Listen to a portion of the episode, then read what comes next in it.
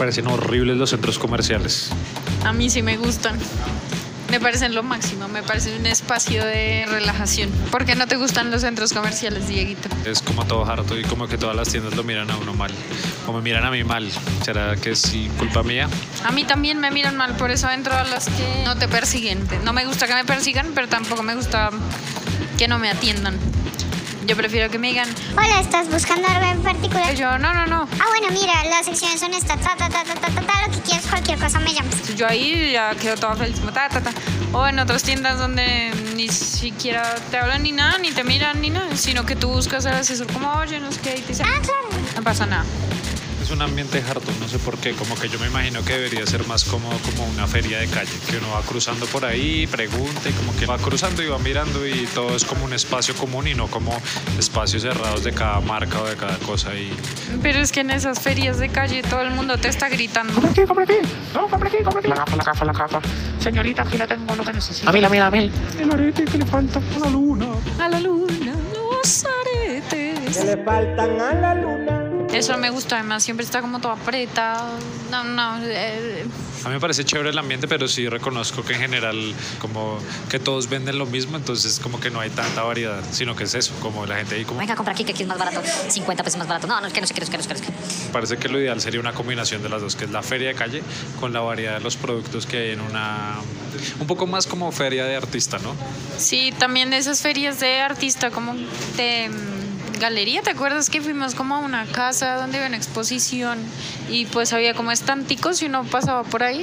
Eh, Eso era chévere, pero también era todo incómodo porque uno se sentía todo mal de no comprar porque era como, ay, no me gusta lo que hiciste, no sé, yo me sentía así como que la persona se iba a sentir, ay, no le gustó lo que hice o, o le parece caro o ese tipo de cosas. Entonces me acuerdo que, ¿sabes? Terminamos con como 10 mil stickers y gastamos un resto de plata y después fue como, uy, eh, no.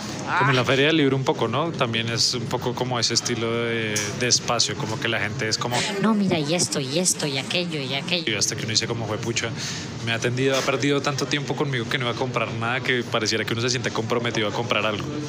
Sí, por supuesto, porque igual la persona puede haber hecho una venta mientras lo atendía uno. Pe- Tal vez por eso a mí no me gustan tanto ese tipo de espacios, a no ser que yo sepa qué estoy buscando exactamente o qué me interesa, no sé qué, y que sepa que y que tenga el presupuesto para eso. También como, listo, yo tengo este rango y puedo decir claramente a la persona, tengo este rango de precio, estoy buscando este tipo de información, este tipo de libro, este tipo de producto, y que la persona sea sí o no, y ya, y que pueda hacer su venta.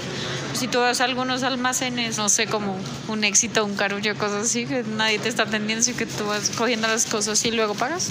Eso me parece mejor porque no le estoy robando el tiempo a nadie. ¿Tú prefieres también, por ejemplo, comprar por internet las cosas en vez de ir a las tiendas físicas? No, a mí me gusta ir a las tiendas físicas porque me toca ver de dónde viene mi producto y llevármelo de una vez. No sé, me da miedo que después no me guste lo que compré, o sea, si, si lo compro por internet, me da miedo que no me guste. Como que el material, si es ropa, que el material salga ahí como lo que yo quería, o la costura, o sí, yo soy como toda quisquillosa con eso.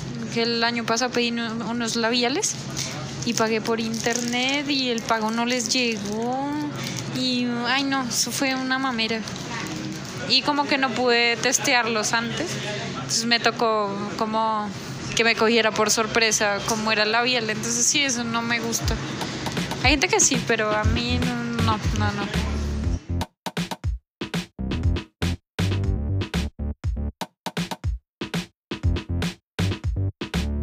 La plaza de comida del centro comercial me parece una mamera.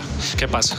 La gente llega y no ha pedido, sino que sienta a la mitad de la familia y pone a una sola persona a pedir. Entonces las mesas se demoran más. Entonces cuando se llena la sala, la gente que ya pidió el almuerzo y lo tiene en las manos no se puede sentar porque todo el mundo está guardando puesto a alguien más, que todavía ni siquiera se ha decidido en qué pedir.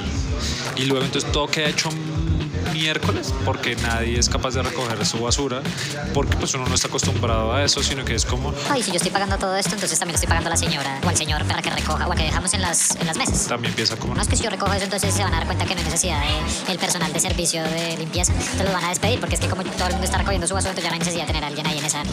Y que eso me parece muy grave, por eso es una mamera esos espacios.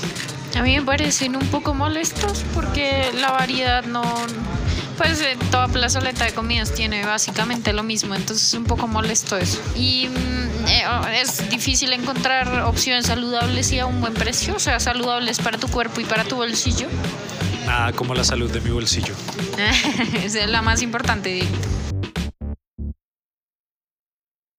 Hola, gracias por escuchar el tercer episodio de Nada que Ver. Nos pueden escribir a Twitter como arroba todo y nada que ver para saber qué les pareció o para compartirnos cosas. También nos pueden seguir en Instagram como arroba Adriana no sabe dibujar o arroba Diego Crónico. También pueden ver el blog, el blog escrito que hago como Diego Crónico en Medium. Me encuentran como arroba Dieguito Crónico en Medium. Y listo, gracias.